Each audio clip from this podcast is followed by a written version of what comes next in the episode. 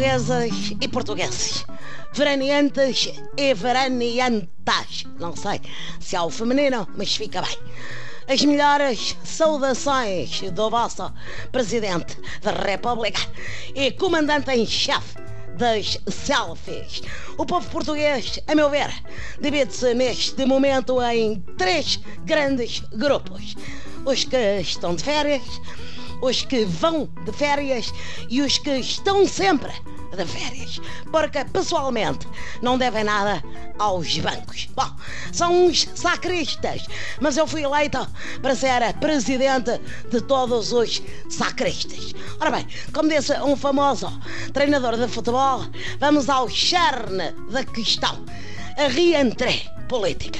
Eu pensei que julho nem sequer acabou e que ainda falta agosto. Esse mês em que os políticos vão a banhas com os seus flamingos e panças insufladas só para as revistas poderem dizer que apanharam deputado X e ministro Y em excelente forma física, como de resto é o meu caso. Bom, mas já me conhecem, eu sou mesmo assim. Estou sempre um passo e meio à frente. Quando a maioria das pessoas ainda está a ir, já eu estou a voltar. A voltar de ter ido e de ter voltado.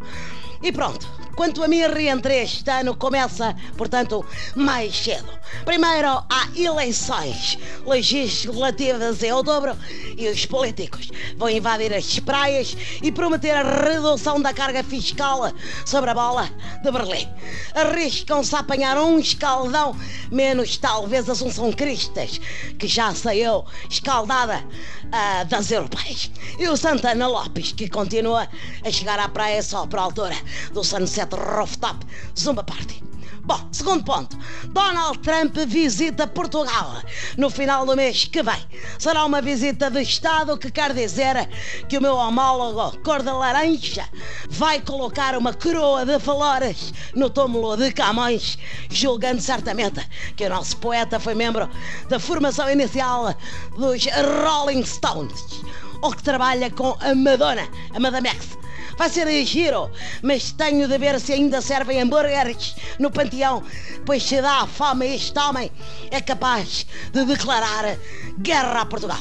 Boas férias, um beijinho do vosso presidente.